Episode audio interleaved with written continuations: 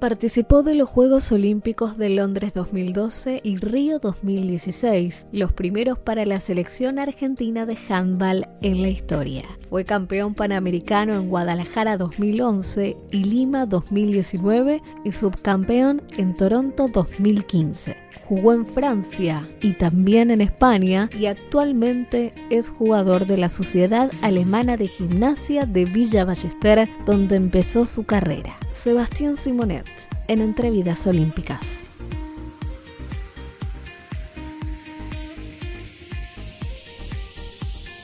Hola. Hola Flor. ¿Cómo va? ¿Qué tal? ¿Cómo estás? ¿Todo bien? Bien, muy bien, todo tranquilo, por suerte. Muchas gracias por, por la buena onda y por sumarte. Sé que estamos todos con cosas más allá de la cuarentena. De nada, de nada. Bueno, me gustaría saber por qué elegiste el handball.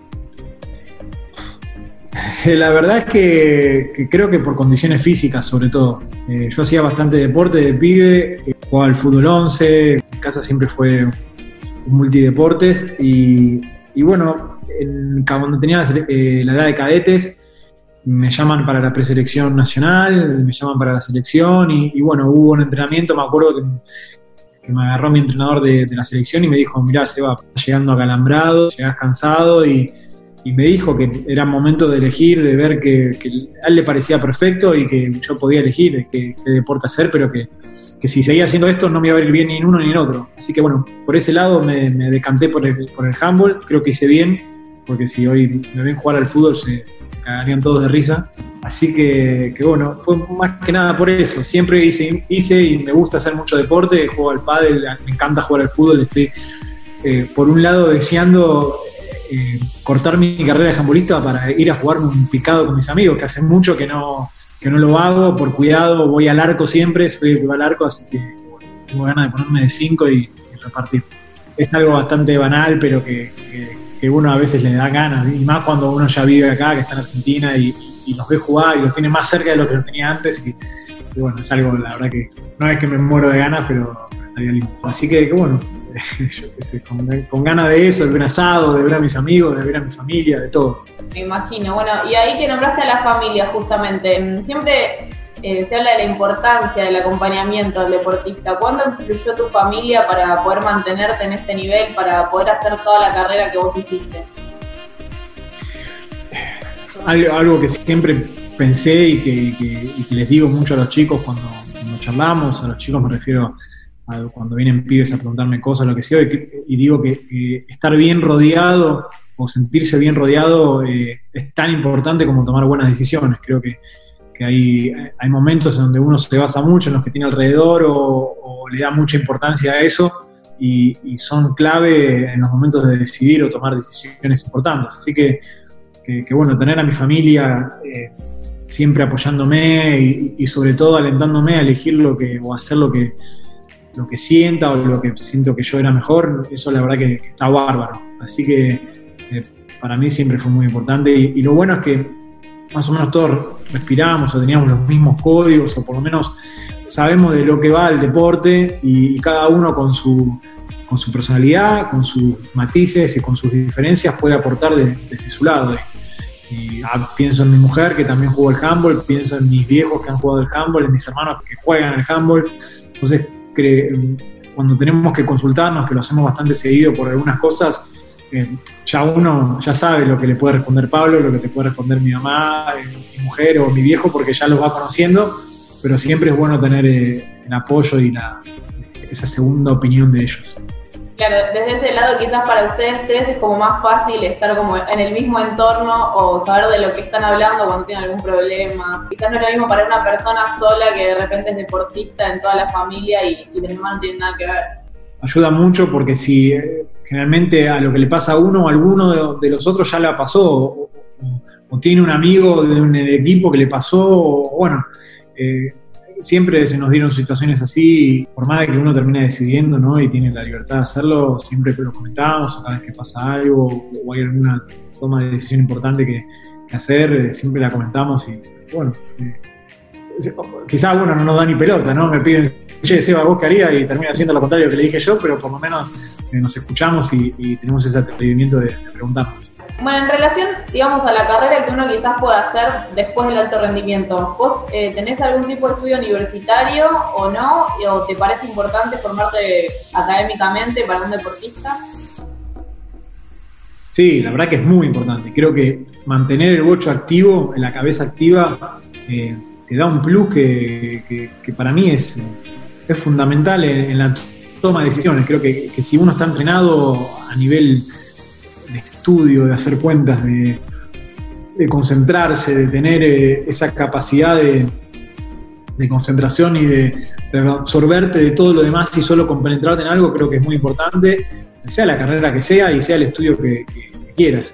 Eh, yo hice, hice dos años de, marketing, eh, no terminé la carrera, pero siempre me puse como objetivo mantener la cabeza ocupada, leyendo, con eh, aprendiendo informática, aprendiendo edición de video, eh, aprendiendo a tocar la guitarra. Siempre eh, fui bastante, no, hiperactivo, porque sé también tener mis momentos de, tranquilidad, pero sí constantemente estar buscando algo que me alimente a, mí mismo y es importantísimo. Y hoy veo las facilidades que muchos clubes le dan a los pibes más jóvenes en Europa para, para que al mismo tiempo de entrenar puedan estudiar y me pone muy contento y me hubiese encantado hacer lo mismo durante mi carrera.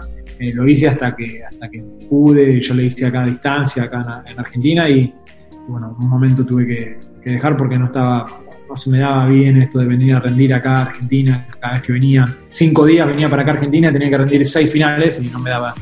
Así que, bueno, creo que es muy importante y me pone contento cada vez que, algún chico escucho que, estudia, además de, de entrenarse, y lo veo vital. Por ejemplo, nosotros no somos un deporte que con el que podamos hacer una carrera, salvo muy, muy poquitos, y, sentarse a, tirar la, plata por el aire, ¿no? Entonces, eh, creo que tenemos que tener un plan B o un plan A después del retiro.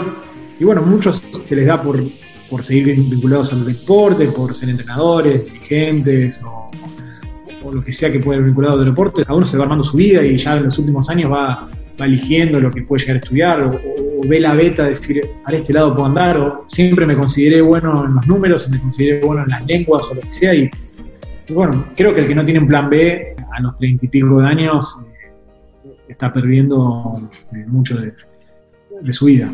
Bueno, justamente nombraste un tema complejo que sé que estuviste hablando vos últimamente de este tema, eh, pero justamente te quería preguntar sobre el retiro, si te estás preparando de alguna manera para cuando llegues, si lo tenés en la cabeza, si te gustaría seguir ligado al deporte. Ahora se atrasó todo un año, pero bueno, no sé qué se te pasa por la cabeza en este momento con respecto al retiro. No, la verdad que siempre, desde que lo pensé, o, por lo menos eh, lo planteé a, forma profesional, que era lo que yo hacía, lo que supe hacer durante muchos años de mi vida, lo tomé con una tranquilidad enorme y hasta me permitió eh, lucirme y, ser eh, mejor jugador en los últimos eh, momentos de, mi carrera, por lo menos en el Ademar. Y creo que ahora también me ha dado un plus de, relajación, de, saber que estoy transitando mis últimos momentos y que me quiero ir bien, me quiero ir feliz y, y amigado con el deporte, con el handball y que quizás no lo estaba sintiendo tan así antes de, anunciarlo o de saber definitivamente que, quería ser así. Así que muy bien, eh, eh, esperando, estaba esperando con muchas ansias este torneo de Tokio, eh, la verdad que, lo tenía acá a la, vuelta de la esquina, siento que me había ganado mi, lugar y, mi puesto y, y, bueno, ahora a ver que luchar un año más, aguantar un año más, fueron días donde donde bueno, uno tambalea y donde no se siente eh, tan estable como venía estando, pero, pero la motivación es, muy grande, eh, las ganas de despedirme de, ponerle la, frutilla arriba del postre a mi carrera son mucho más grandes que las ganas de relajar o de, no seguir adelante. Así que, que, bueno, lo único que estoy seguro que cuando me retire, el día que no juegue más al handball, o por lo menos no con la selección que, que quizá el Seba Simonet que siga jugando después de, Tokio, eh, no quiero que se recuerde ese nombre, no me gustaría porque sé que voy a tener algunos kilos de más, sé que no voy a entrenar como estoy entrenando ahora o, el esfuerzo que estoy metiendo ahora para seguir en forma y todo, o, el, intentando rechazar asados o intentando, ahora no porque hay cuarentena, pero en febrero, marzo, eh, antes de todo eso, quería cuidarme, quería seguir cuidándome y bueno, eso seguramente lo voy a, los, voy a aprovechar más. Pero lo único que estoy seguro es que no voy a, alejarme del, del eh, eh, no sé qué voy a hacer, seguramente no sea ni entrenador ni dirigente, pero sí que voy a estar presente cuando, cuando se me necesite, cuando alguien quiera una opinión, una mano, una ayuda. Me considero alguien que, estuvo mucho tiempo en el exterior y que ha ganado mucha experiencia, no solo jugando, sino aprendiendo de, cómo funciona el deporte. Y, bueno, eh, ahora como presidente del comité de atletas y, quizá como empapándome más del handball nacional, eh, sé que puedo aportar y, seguramente lo haga, pero no me veo ni siendo entrenador ni, siendo dirigente. Sabemos que son pocos quizás los que pueden tener ese privilegio y más dentro de un deporte como el handball o como otros, no sé, como el vóley acá en Argentina, que no es el mismo desarrollo como el fútbol o como otros deportes. Para ponernos un poco de contexto, ¿vos podés vivir o viviste 100% del deporte o recibís algún tipo de apoyo económico, como sea alguna beca? Sí, sí, siempre, aunque recién llegado a Europa, siempre viví del deporte. Al principio me costaba más, no me podía dar lujos porque, bueno, no, cobraba mucho, pero a medida que uno se va haciendo un nombre y va pasando a mejores equipos o equipos en ligas más potentes, uno vive muy bien, no cobra a nivel del básquet o, del fútbol, pero eh, si uno hace bien las cosas y le va bien y, tiene suerte, eh, uno se puede comprar una casa, se puede poner un negocio tranquilamente con lo que gana Juan de handball. Así que ese siempre fue un poco mi objetivo, mi objetivo además de, irme, de formarme y de ser mejor jugador y, de querer ser el mejor del mundo, eh, aunque estuve muy lejos de, serlo, era tener la plata para volver y comprarme una casa o, empezar a instalarme eh, acá en Argentina. Siempre tuve claro que, quería volver. Algunos momentos se ponían un poco más oscuras o grises las cosas y, bueno, eh, creo que, sí, se puede vivir, pero lo que hay que tener claro, y sobre todo los jóvenes que se quieren ir afuera, es que ninguno va a irse cobrando lo que cobra un jugador del Montpellier o del Barcelona, sino que hay que pasar años de, hacerse un nombre, de formarse, de ganar poquito y bueno, a poquito va subiendo y mejorando esos contratos. Sí, creo que mucho tiene que ver también esto de cuando hablamos del estudio, como de tener noción y de tener un plan, porque quizás hay que ser como inteligente para poder manejar justamente la parte económica y poder realmente concretar esto, como decir, de una casa o lo que sea, digamos, que, vos quieras hacer. Sí, y, a eso también va lo de estar bien rodeado, ¿no? A mí siempre que pedí un consejo, alguien me lo sabía dar, o sobre todo mis viejos, que, bueno, me han ayudado mucho con el tema este, para dónde invertir, para dónde no, para te quiero comprar un auto, no, no te compres esto, comprate algo más barato, busca algo mejor, o no sé, siempre hubo muchos consejos por parte de ellos y me han ayudado muchísimo. Así que no solo eh, el estudiar y estar atento y, intentar ser lo más eh, informado posible. Creo que el estar informado, el estar, el saber lo que pasa en el mundo, no solo en el país, eh, es, importantísimo, ver para dónde van las cosas. No sé, para mí leer o, informarse o escuchar o, aprender es, vital y siempre me basé mucho en eso. Y, te repito, puede ser estudiando una carrera universitaria que para mí es lo ideal, mi sueño frustrado es ser ingeniero o, arquitecto, me hubiese encantado. Eh, muchos me dicen que, estoy a tiempo todavía, pero yo me siento muy fuera de tiempo ya. Me encantaría tener el tiempo para hacerlo porque es algo que me fascina. Pero bueno, eh, estar, el estar activo, el estar leyendo, el estar estudiando cosas, cursos, eh, carreras, posgrados, pregrados, lo que sea, siempre ayuda. Bueno, en la vida de una persona y más en la vida de un deportista siempre hay momentos clave. Eh, ¿Puedes identificar y describir cuál fue el punto de inflexión en tu carrera deportiva? Uy, creo que, fue el irme a jugar afuera, el día que no fue la primera vez del todo porque yo me fui siendo juvenil a Juventud Deportiva Rate, tenía 17 años. Después estuve una temporada ahí, me volví, estuve dos años acá en Argentina, casi, sí, casi dos años. Y el día que me llegó una oferta de, de, Torrevieja, que es donde me fui a jugar, sabía que, que, podía ser un, paso muy importante para mí y, lo fue, estoy seguro. Y, tuve la suerte además de, tener eh, un gran entrenador en el momento justo de mi carrera para, para ese momento y, cruzarme con un vestuario espectacular, con gente que me ha tratado muy bien y, yo me supe ganar también que, me traten bien y bueno, de a poquito me fui ganando un, nombre, un puesto y bueno, pero creo que sin duda el, punto de inflexión en donde realmente eh, mi carrera empezó a tomar sentido. ¿Sentiste algún momento de, debilidad dentro de tu carrera en el sentido de decir, bueno, no, hasta acá llegué, quiero dejar, no quiero saber más nada? Sí, tuve momentos donde flaqueás. Eh, uno fue al poco tiempo de llegar a Torrevieja, a los 4 o 5 meses, me lesiono, estuve 11 meses fuera de cancha y, fueron momentos en donde hace, hace 11 meses que no juego, no a los 11 porque ya estaba por volver, pero al quinto o sexto mes de una lesión que en realidad tendrían que haber sido cuatro meses, se estaba estirando mucho, me habían agarrado mal los médicos, todo, estaba fuera de casa, estaba allá con muletas, sin poder apoyar.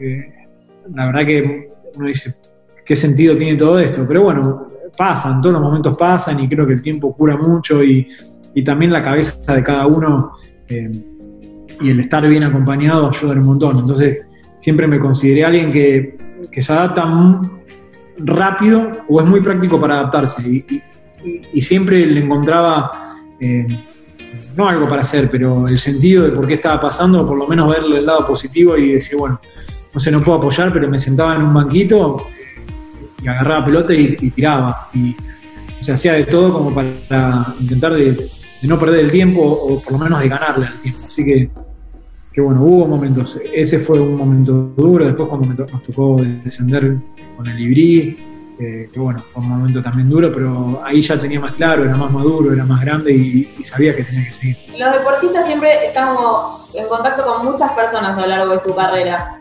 ¿Tenés alguna persona que digas, esta persona es la más significativa de mi carrera deportiva y por qué?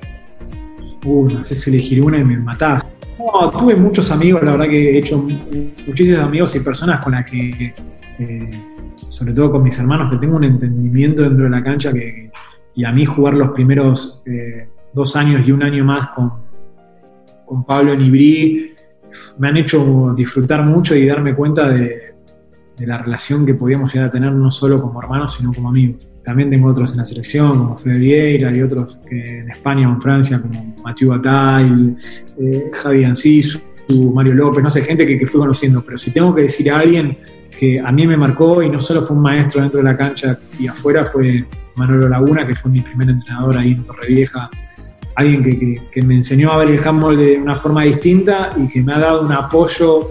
Eh, tan fundamental y tan importante para alguien que se va a jugar afuera y que está fuera de su casa y que cuando llegan las cosas no le salen del todo, eh, fue, muy importante y además tuve la suerte de tener los cinco años y de que hoy en día sigamos hablando y tengamos una relación tan linda y, el loco de Manolo se vino tres días a Argentina en medio de las fiestas para, para mi casamiento y no sé, creo que es una persona que a mí me ha marcado y con la que aprecio y valoro mucho tener, seguir teniendo una amistad.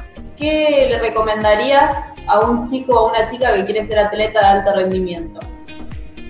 Algo que recomiendo mucho y que yo eh, me di cuenta que me sirvió un montón eh, de más grande es eh, armarse una rutina, ¿no? tener una rutina del día a día, de la vida, y no hablo de una rutina de, pesas o de entrenamiento, sino de, de cuidarse, de, quererse mucho, de, saber en qué momentos uno puede forzar un poco más, donde tiene que recular, donde tiene que decir, bueno, hasta acá llegué, en esto no, en esto sí, y decir, bueno, tengo que dormir mis ocho horitas por día, pase lo que pase, yo me duermo mis ocho horas, eh, comer bien, eh, descansar bien, creo que, es algo eh, tan básico y fundamental y en donde hoy en día se ganan por detalles, por milésimas, por por medio gol, por un punto, por, lo que sea, y esos detalles pasan por ahí. Eh, si esa semana dormiste mal y tenés que rendir el fin de semana, o ese año estuviste comiendo algo que te cae mal, lo que sea, yo creo que esos detalles cuentan mucho. Entonces, eh, el que se está iniciando, que, obviamente cuando uno se inicia en esto no va a notar un cambio eh, al momento, instantáneo, pero sí que, si uno le mete mucho esfuerzo, dedicación y además tiene este tipo de cosas, obviamente el esfuerzo, la dedicación y, todo eso, eh, si querés ser deportista de, delito, de alto rendimiento, eso es innegociable. Eso no, no, existe ningún deportista de alto rendimiento, salvo en todos los deportes, cinco o seis tocados por la varita mágica, Eh, los demás todos han roto el lomo y, el pecho para estar donde están, pero yo creo que eso, esa rutina y ese conocerse y ese saber en dónde estás parado te dan un plus. Estamos en un momento quizás de visibilización y denuncia quizás sobre diferentes temas. ¿Vos te pasó o sufriste algún tipo de discriminación de cualquier índole dentro del ambiente deportivo en toda tu carrera?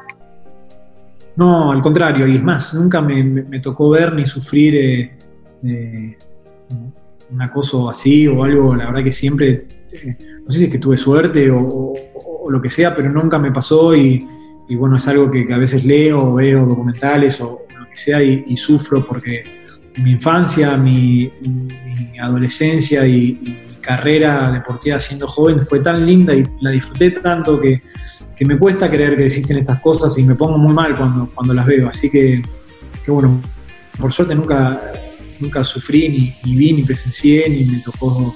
Genial. Bueno, a ver si te hago recordar. Si puedes describir el momento en que representaste a Argentina por primera vez. La verdad que es difícil de describir porque fue todo tan eh, paulatino en mi carrera y tan sin quemar etapas que, que quizá uno cuando la primera vez que me puse la, camiseta de selección era cadete, tenía 14 años eh, y, me tocó ser capitán de, de, entrada. Entonces como que al ser tan joven uno no le da tanta, o no siente lo que quizás siente un pibe que con 24 o 25 años se pone por primera la selección. Y por más que yo me rompí el lomo y entrené como cualquiera, o más que muchos, eh, me la puse de muy chico y, siempre la supe, cuidar. Pero creo que la emoción de quizá alguien que se la pone más grande es distinta al que se la va poniendo siempre. Sí que hubo momentos eh, muy fuertes en mi carrera donde, donde sentía realmente o era consciente de que estaba representando un país, de que estaba representando a muchos jóvenes o mucha gente que se quiere, quiere estar ahí o que se siente representada por este equipo o por un equipo. Y, momentos como los desfiles olímpicos, como himnos eh, en, partidos importantes, se te afloja el cuerpo, sentís ese, ese escalofrío, esa emoción, esas ganas de, de llorar y porque te acordaste de cosas, porque te ves puesta con esa camiseta, todo lo que luchaste, todo lo que hiciste, y a toda la gente que representás y son emociones muy lindas. Bueno, y desde tu experiencia, ¿qué cosas debería mejorar Argentina para poder desarrollar el deporte amateur de manera más eficiente? Hay muchas cosas. Eh, creo que, depende mucho de la sociedad, de la cultura que, tenga, que tengamos, que se tenga en ese país y lamentablemente lamentable o no lamentablemente, eh, nosotros tenemos una cultura eh, muy futbolera y, demasiado futbolera. Al que le guste el fútbol no va a ser lamentable y para el que no le gusta tanto o quiere que los otros deportes crezcan más, es lamentable. Pero eh, creo que, el fútbol se consume tanto porque es, un producto que, gusta, que, encanta, que atrae, que, y creo que los demás deportes que no lo son o que ahora no lo son, tienen que luchar para hacerlo o tienen que buscarle la forma para hacerlo. Eh, obviamente si no hay una política de Estado o una política que acompañe a, todo este tipo de cosas va a ser muy difícil, pero si además de la política le metemos entusiasmo, le metemos innovación, le metemos eh, marketing encima al deporte que quizás no son tan conocidos y creo que el handball es algo un deporte tan espectacular, que a mí me parece tan espectacular, donde hay tantos goles, golpes, eh, tiros, empujones, saltos, no sé, me parece un deporte súper vendible y, súper eh, marketinero. Y bueno, creo que, se puede hacer, que hay muchas cosas para hacer y, seguramente yo te hablo con esta emoción y este enamoramiento del handball y el que te hable del hockey o te hable del automovilismo. Bueno, automovilismo es muy conocido también, pero no fue el mejor ejemplo. Pero la natación o lo que sea te lo van a decir igual. Así que creo que es cuestión de sentarse, de plantear una, cambios radicales en, cada uno de los deportes y también tener una política de Estado atrás que, acompañe este tipo de, iniciativas.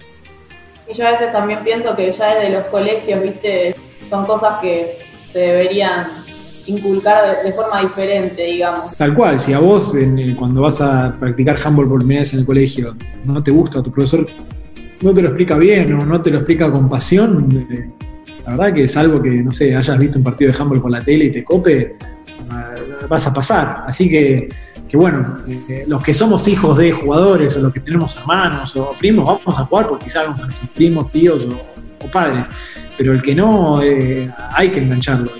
no es fácil. Así que bueno, creo que el colegio eh, es un buen lugar o, como club, eh, algo que siempre propongo, siempre digo que hay que hacer, que como club, como profe de club hay que ir a los colegios y, enseñar y, motivar y, tirarle la, el anzuelo a ver si pican y traerse a esos buenos físicos o esos buenos proyectos de jugadores a, los clubes. Así que bueno, eh, también creo que hay mucho de, propio, ¿no? Creo que si hoy el handball no, está tan arriba o no está tan en el lugar donde queremos que esté, porque nosotros nos hemos equivocado y no hemos sabido llevarlo, porque uno ve Francia, ve Alemania, ve Dinamarca, en los lugares donde está puesto y decís, ah, se puede llegar ahí. ahí. Alguna, algo se hizo más espectacular o será más de sociedad o lo que sea, pero se puede. Bueno, quizás ya tenés algo para hacer en el, en el post handball, post jugador de handball. Sí, es una de las ideas que siempre charlábamos con los chicos y que a todos los que jugamos, formamos parte de la selección, nos, gustaría ver el handball más arriba porque a la mayoría nos tocó, nos toca vivir afuera y, vemos que eh, el poder del handball en otros países. Y, bueno, eh, siempre lo charlamos y tiramos ideas, hasta hacemos propuestas. Y bueno, es cuestión de que de sentarse realmente y que esas propuestas que uno quizás las charla en un avión o las charla en una ducha o en una habitación o lo que sea, sean eh, prácticas, sean realmente que se puedan hacer, ¿no? A ver, ¿tenés algún ejemplo que te sirvió de guía o a qué deportista admirás y por qué? Puede ser tanto el handball como de todo el mundo deportivo. Nunca admiré a un deportista así con fanatismo, decir, eh, yo hago todo lo que haga este o, me encanta todo lo que haga este. Sí, de grande empecé a valorar a deportistas, eh, porque empecé a ver lo que costaba estar ahí y, el rendimiento que están, y alguien que yo admiro muchísimo y, realmente si pudiese tener un día entero para charlar con él, eh, es Manu Ginobili. Eh, creo que es alguien que, nos representa tan bien y que, comparto demasiados valores con los, con los, que él tiene, o por lo menos que él muestra que, realmente de chico siempre me gustó Michael Jordan, siempre admiré la, técnica y la clase que tiene Roger Federer para jugar. Leo Messi me vuelvo loco, me gusta el fútbol y lo veo jugar y, me encanta, no sé. Los distintos deportes cada uno se va familiarizando o empieza a tener de ídolo a alguien, pero que encima que Manu sea argentino y que Mira, yo fui a, dos Juegos Olímpicos y tengo tres fotos me saqué en los Juegos Olímpicos. Soy cero cholulo, pero me saqué dos, dos con Manu y una con, con Luifa son mis tres fotos en los Juegos Olímpicos, no tengo con ningún otro deportista. Eh, tuve la oportunidad de sacarme con, Nadal, con Phelps, con Bolt, con tipos que son extraterrestres también, pero, pero bueno, son tipos a los que admiro, a los que además eh, como deportista comparto muchísimos valores y bueno, ojalá escuchen esta, entrevista y, la próxima vez que nos veamos me, dejen charlar con ellos. Bueno, pasando por ahí más a la parte personal tuya, ¿a qué pensás que te hubieras dedicado si no eras deportista? ingeniero, me hubiese encantado. Eh, y, empecé a estudiar marketing porque yo sabía que en ese momento, dentro de poco, me iba a jugar afuera y, que tenía las ganas, o por lo menos de que el día que me vaya poder seguir la distancia. Lo intenté, no pude, pero si no hubiese sido ingeniero. Estoy, lo tengo, ingeniero o arquitecto, alguna de esas, para ese lado iba. Eh, seguro, seguro. Y te digo que todavía tengo ganas, así que. ¿Y qué hobby? ¿Tenés algún hobby eh, que no esté relacionado con el deporte? en tu día a día? Tenía, la verdad que me, era muy fanático de las series, me veía mucho eh, series, películas, he visto miles de documentales. Hoy en día esos documentales, series están reemplazados por, películas de Disney, de, princesas y, ahora se ve el por angelito, se ve muchísimo en casa, pero bueno, eh, no, ahora la verdad que estoy de estar trabajando y todo, como que fui, fui dejando mis hobbies de lado. Eh, nos vemos de vez en cuando alguna serie compartimos con, mujer y nos encanta ir al cine, nos encanta ir al cine con, ella y bueno, ahora hace rato que no vamos y, de vez en cuando alquilamos alguna peli online y ponemos el volumen fuerte con todo, que se despierten las nenas, no nos importa nada, pero necesitamos esa dosis de, cine, de, de pochoclos, de, tener ese rato para nosotros que, la verdad que la pasamos bárbaro. Pero siempre para el lado eh, multimedia, a mí me encanta la computación, eh, la fotografía, el video, el cine, las series, la música. Eh, soy un fanático de la música, me escucha. Si no, si entreno ahora que estoy entrenando en cuarentena, que, estoy encerrado y que estoy solo, si no me pongo la música a todo volumen, no, soy capaz de entrenar. ¿Sos parte de alguna organización voluntaria ahora o en algún momento lo fuiste o te interesaría o no, es algo que hayas pensado? A ver, nunca fui de, querer hacer muchas cosas por, lucrar. Eh, siempre intenté hacer, eh, una vez por año hacemos un campus para, chicos en, el interior del país y, ahora por más de que, de que se hizo más grande y me lleva mucho más tiempo, eh, sí me llevo algo, pero en los primeros años nunca me he llevado nada. Soy presidente del comité de atletas sin pedir nada a cambio y siempre que se me ha pedido una mano para muchas cosas, eh, ese hecho desinteresar. Nunca me inscribí en una asociación, nunca estuve en nada, pero siempre estuve dispuesto a ayudar. Eh, cada vez que, me toca, eh, que siento que tengo que darla, la doy, no tengo ningún problema y, bueno, es algo que, ese lado lo tengo bastante abierto y lo, siempre lo, lo intenté de usar. Bueno, vamos, quedan tres, cuatro preguntas para ir cerrando. ¿A qué le tenés miedo? La verdad que le fui perdiendo miedo a muchas cosas. No me gustaría o no me gustaría que, eh, que mis hijas me recuerden como un mal padre. O sea, al contrario, creo que, que, me esfuerzo tanto para que eso sea así. Desde hace casi cinco años que nació mi, eh, Martina, la más grande mía, eh, muchas o el 90% de las decisiones que tomo en el día a día son pensando en lo mejor para ellas. Eh, ahora ya son dos, así que, bueno, no sé, me partiría el corazón o sería el tipo más infeliz del mundo si alguna vez lleva a, que mis hijas piensen eso. ¿Y el momento más difícil en tu vida, te acordás cuál fue? Eh, quizá la lesión, esa lesión tan larga, después siempre la vida me ha tratado muy bien o siempre busqué que la vida me trate bien más que, que me, trate bien, me trate bien por ella sola.